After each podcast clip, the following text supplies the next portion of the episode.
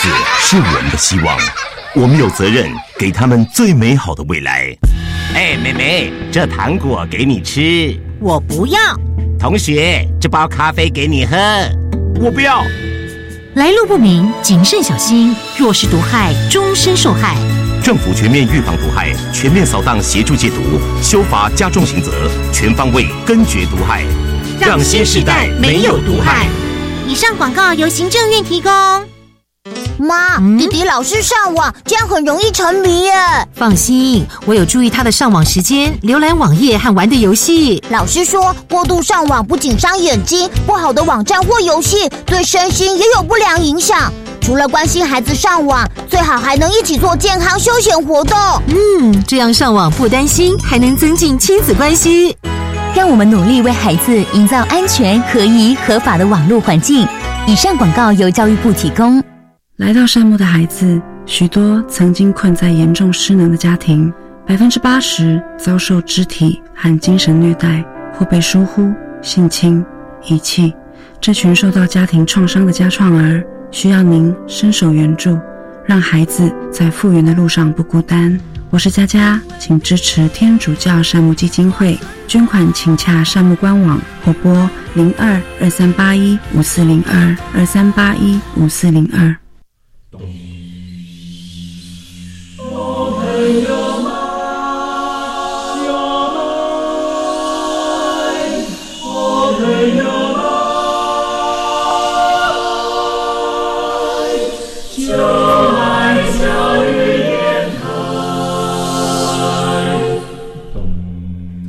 我们是台北室内合唱团，您现在收听的是教育广播电台。为什么海水是咸的？好奇。原来彩虹不只有七种颜色。观察。我对于气候变迁的议题很感兴趣，想要多多了解。探索。我想发明一种可以让我自动上课的机器人。创意。小发现，小发现，小发现，小发现，小发现，小发现，大科学。小猪姐姐制作主持。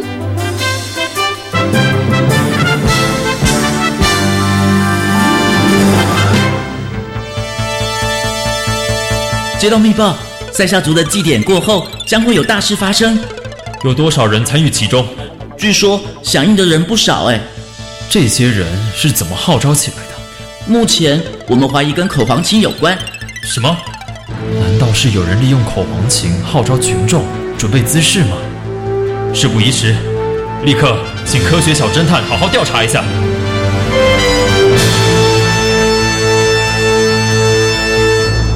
小发现，别错过大科学过生活。欢迎大家收听今天的《小发现大科学》，我们是科学小侦探，我是小猪姐姐，我是顾云熙，很开心呢，又在国立教育广播电台的空中和所有的大朋友、小朋友见面了。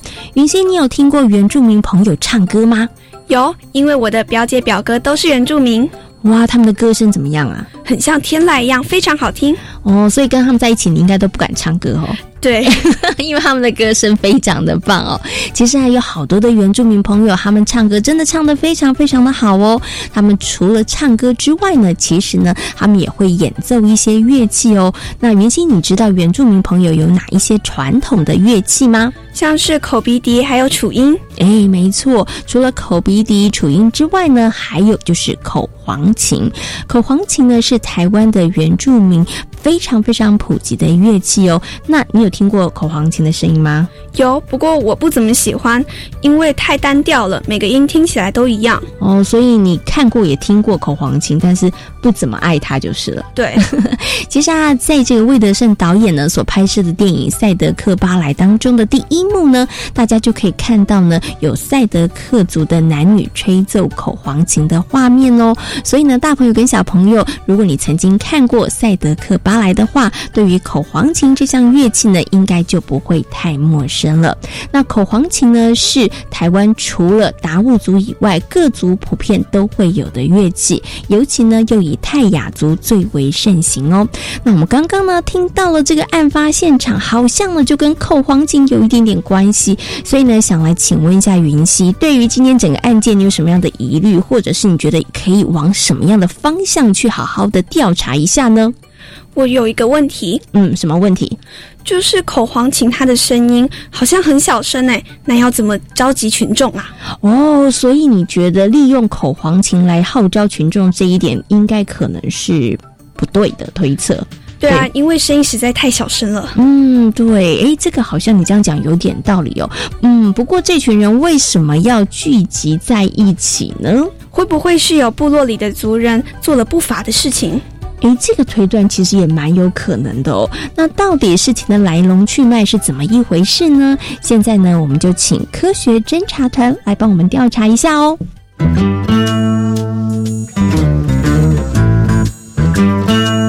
有问题我调查，追答案一级棒！科学侦查团。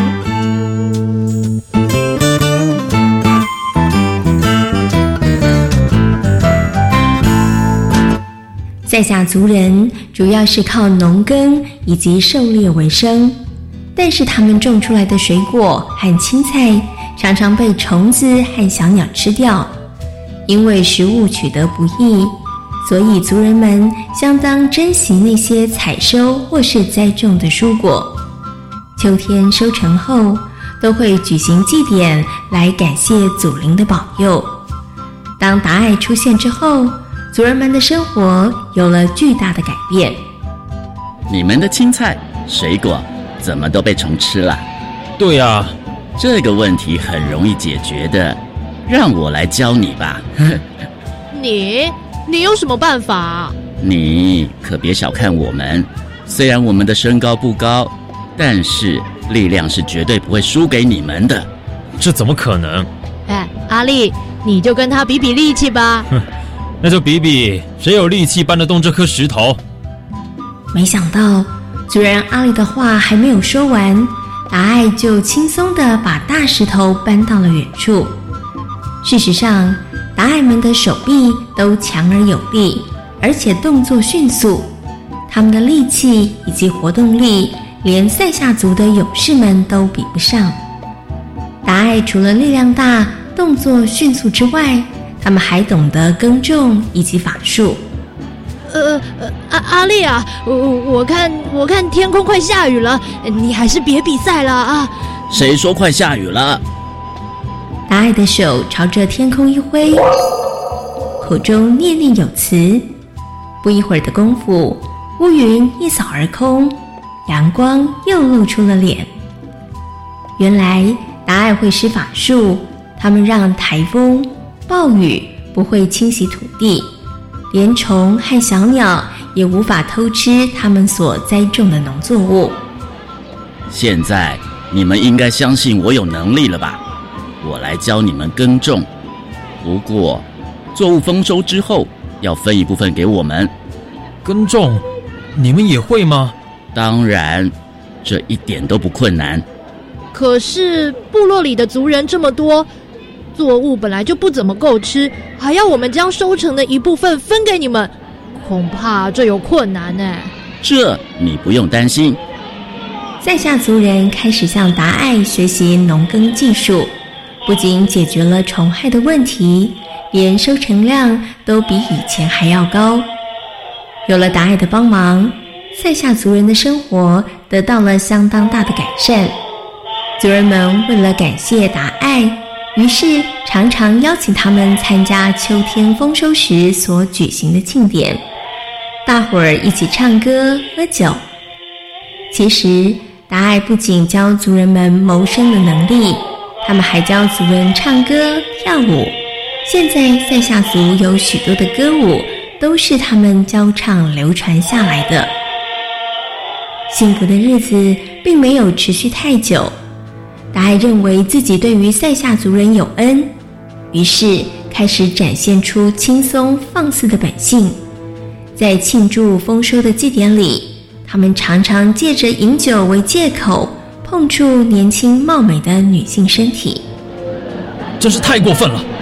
达爱怎么可以这样碰女孩？没错，我们是不是应该反击啊？嗯，虽然他们的行为不应该，但是他们也帮了我们不少忙。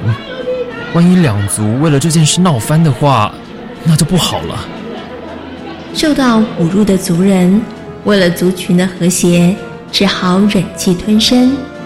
但是没想到，这样的态度反而使得达爱人变本加厉。日子久了，连平常日子，达爱也开始骚扰塞夏族的妇女。族人们觉得忍无可忍了。太过分了！我们一定要想办法解决这件事。于是，族人请长老跟达爱谈判，但是达爱仗着自己的优势，完全不把长老的话当一回事。眼看情况越来越恶化，塞下族人决定要开始反击。我们根本就打不过那些达爱人，该怎么做？我们一定不能比力气，要比智慧。啊，有了，长老，我们可以趁他们在枇杷树树干休息时砍断树干，让他们跌入河流中，淹死他们。达爱平常睡在部落附近的枇杷树上，树干底下是很深的河谷。达爱喜欢在树干上吹风休息。我们先用斧头将树的树干砍出一条很深的裂缝，再用泥土把裂缝填满。等达爱上去时，只要树干经不起这些重量，啪啦一裂，他们便会全部掉到山谷底下去了。这个计划不错，我们就这么做吧。于是，塞夏族人按照计划行事。当达爱爬上了枇杷树准备休息的时候，由于枇杷树承受不了那么多人的重量，树干的裂缝开始裂开，最后。整株枇杷树因为裂口过大，结果整株树断成了两截。那些在树上休息的达爱人全掉进了山谷里，最后只剩下两个来不及爬上树的达爱。还有两个达爱，我们快追！两个达爱拼命地沿着河流向东离去，一路上一边撕开山棕叶，一边施法术诅咒。塞下族人，你们竟然恩将仇报，你们会后悔的。以后你们的作物不会丰收，台风也会再度来到。我们并不想这么做的，该怎么做才能化解我们之间的仇恨呢？你们从此要祭祀我们的亡灵，同时虔诚的学唱我们的祭歌和祭舞，否则将难逃惩罚。两位达爱离开后，暴风不停的狂吹，大雨不停的下，眼看族人们就要饿死灭绝了。这时，有人想起了达爱所说的话：“除非你们祭祀我们的亡灵，同时虔诚的学唱我们的祭歌和祭舞，否则还是会受到惩罚的。”于是。塞夏族开始跳起达爱的祭歌祭舞，没过多久，暴风雨真的就停了。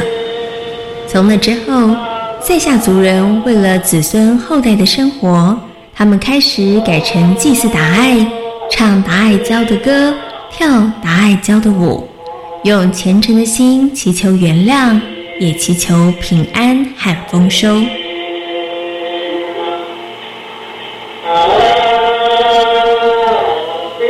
原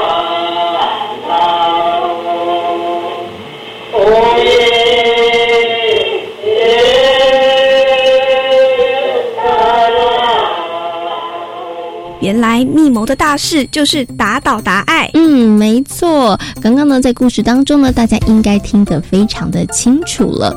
虽然呢，达爱造成了塞夏族人的困扰，但是啊，他们的确也提供了非常多的协助。所以呢，之后呢，塞夏族每一年都会举办矮灵祭，用虔诚的心来祈求原谅，也希望呢能够祈求平安跟丰收哦。那整个事情呢，跟口黄金有没有太大的关系呢？没有。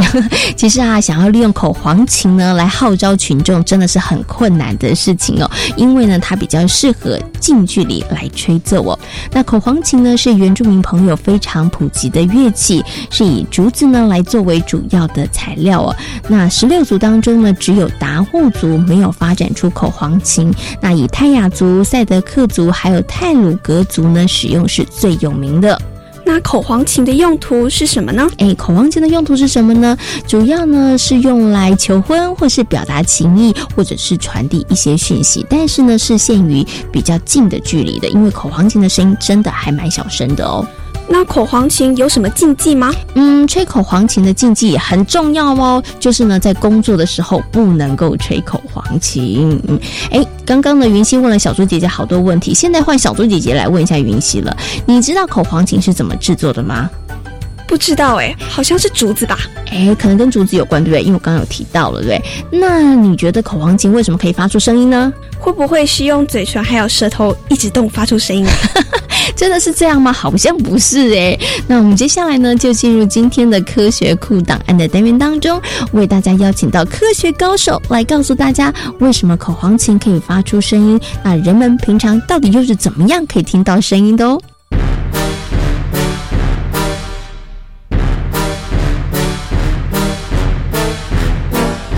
科学库档案。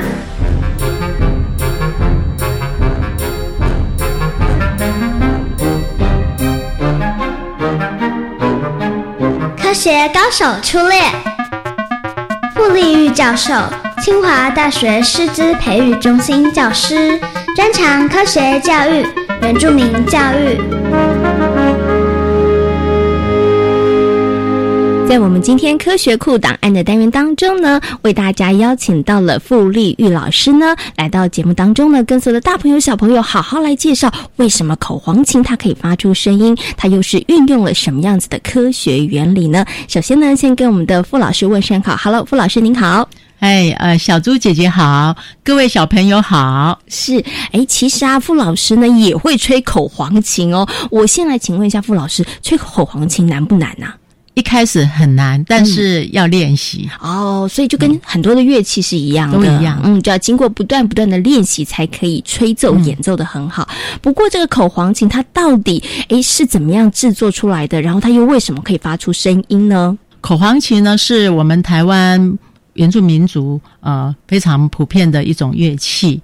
那么它的构造是在把那个小竹片呢削的薄薄的啊。啊，中间呢再挖一个细细长长的缝，然后再将一片很细很薄、长长的三角形的黄铜片放到那个呃竹片里面的那一个细缝中。那么有时候很厉害的会镶两片哦，啊，变成双簧的口簧琴。是。那么旁边呢，竹片的两端有绳子。是。那么通常呢，呃，我是习惯用右手去扯动那绳子，是震动簧片之后发出。很美妙的声音，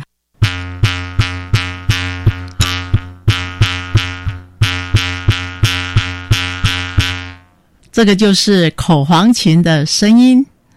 那么现在呢，我拉的快一点，让簧片震动的快一点，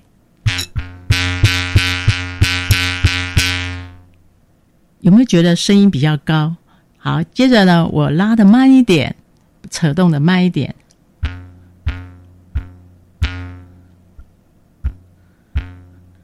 声音是不是比较低？哦，所以呢，要吹奏口簧琴，其实要呃手口并用，是对手要扯这个线，然后呢，嘴巴要吹气吗？还是嘴巴只要张开一个形状就可以了？啊，嘴巴要鼓起来。哦，为什么要鼓起来呢？因为鼓起来的话呢，震动之后呢，发出的声音呢，呃，经过这个口腔这样鼓的圆圆的，变成一个共鸣箱，就好像我们弹吉他，如果没有那个吉他的木箱子的话，是。我们是听不到声音的。哦，所以要有那个共鸣箱，你的嘴巴就变成了共鸣箱了，对，就像吉他的木箱一样，哦，这样就会发出声音了。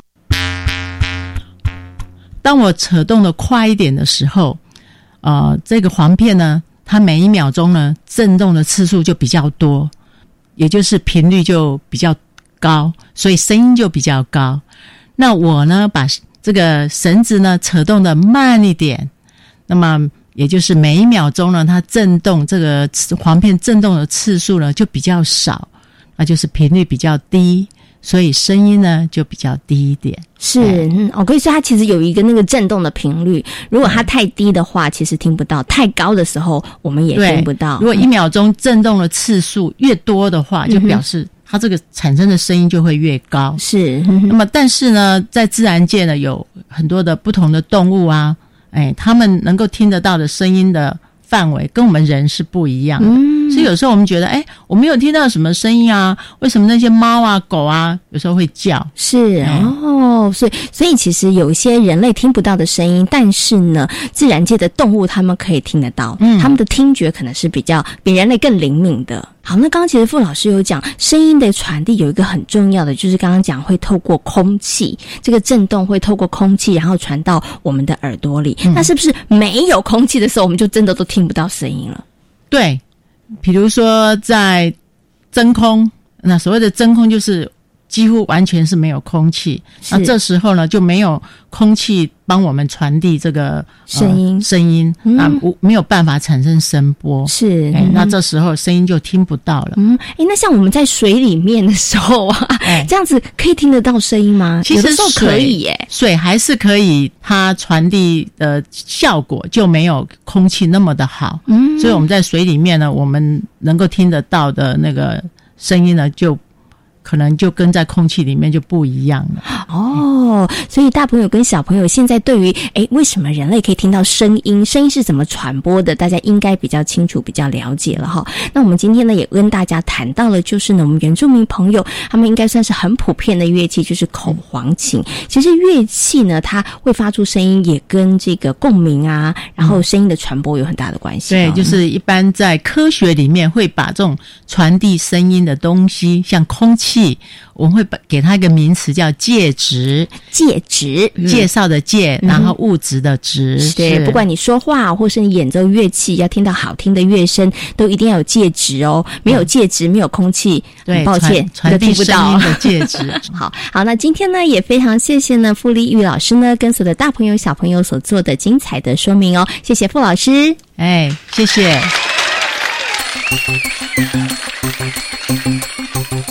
云溪，请问一下，我们为什么可以听得到声音呢？因为有介质传播声音，嗯，没错。刚刚科学高手呢，傅立玉老师有告诉大家喽，介质呢可以帮忙传播声音哦，所以呢，介质是非常非常重要的。那刚刚呢，傅老师有告诉大家，口簧琴呢到底是怎么制作的？那口簧琴是如何发出声音的？相信呢，所有的大朋友跟小朋友对于口簧琴应该有更多的认识和了解了。云溪，你觉得啊，生活当中可以听到音乐，可以听到声音这件事情重不重要？非常重要，因为我曾经有过中耳积水，我都听不到别人讲话，感觉生活都变成黑白的了，很恐怖，对不对？非常恐怖，别人讲话我都听不到。嗯，第一，你不知道别人到底要传达什么讯息；再来，你会觉得哇，生活当中好像少了很多的乐趣了。嗯，对。所以呢，生活里头我们可以听到好多的声音，包括音乐，真的是很幸福、很幸福的事情哦。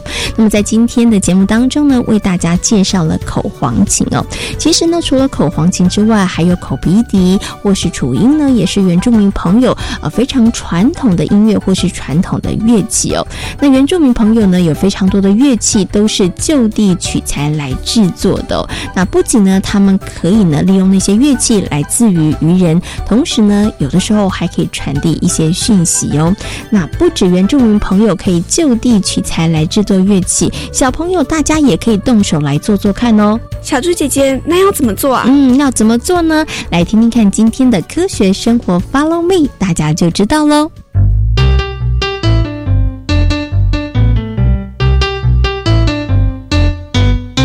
科学。生活，Follow me。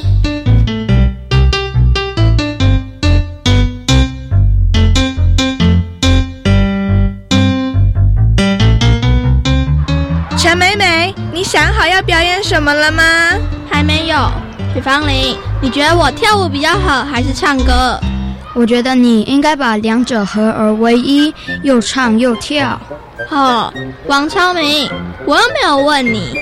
同学有难，我一定要拔刀相助。看你这么烦恼，我怎么可以袖手旁观呢？王超明，你有点奇怪哦。对呀，大家在烦恼同乐会的表演节目，你怎么一副老神在在的样子？嘿嘿，因为我和张政委早就决定好了表演节目。真的吗？你们表演什么？目前是最高机密，张政委再三提醒我不能泄露天机。看起来好像很神秘耶，是不是变魔术，还是演奏乌克丽丽？陈美美，答案在同乐会当天就会揭晓。现在你还是先伤脑筋自己的表演节目吧。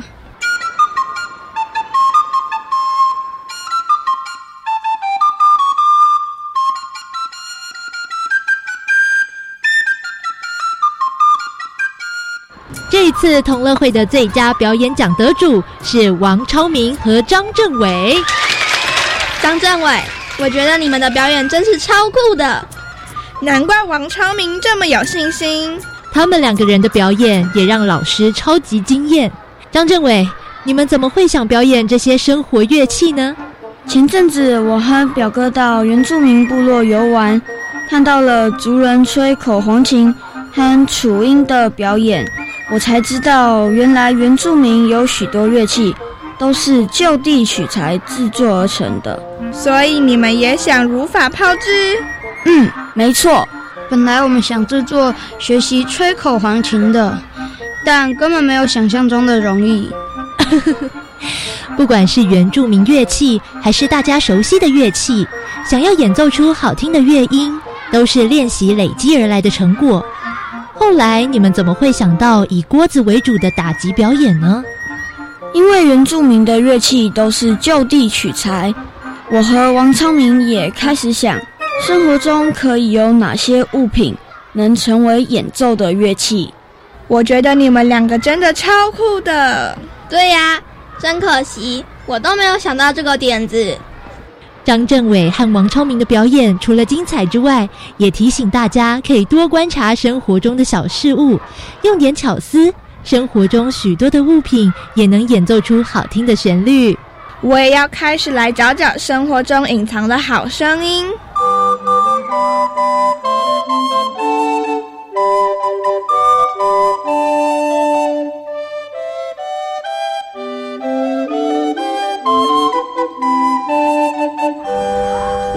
许芳玲，你不简单哦！对啊，这个简易的吉他很吸睛诶，面纸盒加上橡皮筋。许芳玲，你怎么会有这么棒的 idea？你们太夸张！明明自然老师就教过大家，你们怎么说的好像一副都不知道的样子？虽然我们都知道，但没有人去实际操作啊。其实真的一点都不困难，我还看过有人用水杯、可乐瓶演奏曲子呢。真的吗？也许我们可以也来试试。真没想到，张政伟的部落旅行，一个小小的口簧琴，居然能在班上掀起这么大的回响。丁老师说，生活里处处都有艺术，只要大家都用心，就一定能发现。看来我得睁大我的眼睛，竖起我的耳朵了。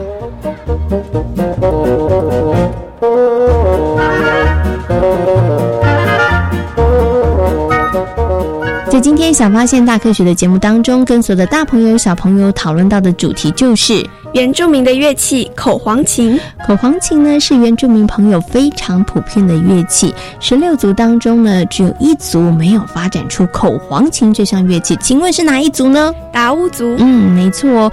那口簧琴之外，原住民朋友还有哪些传统乐器？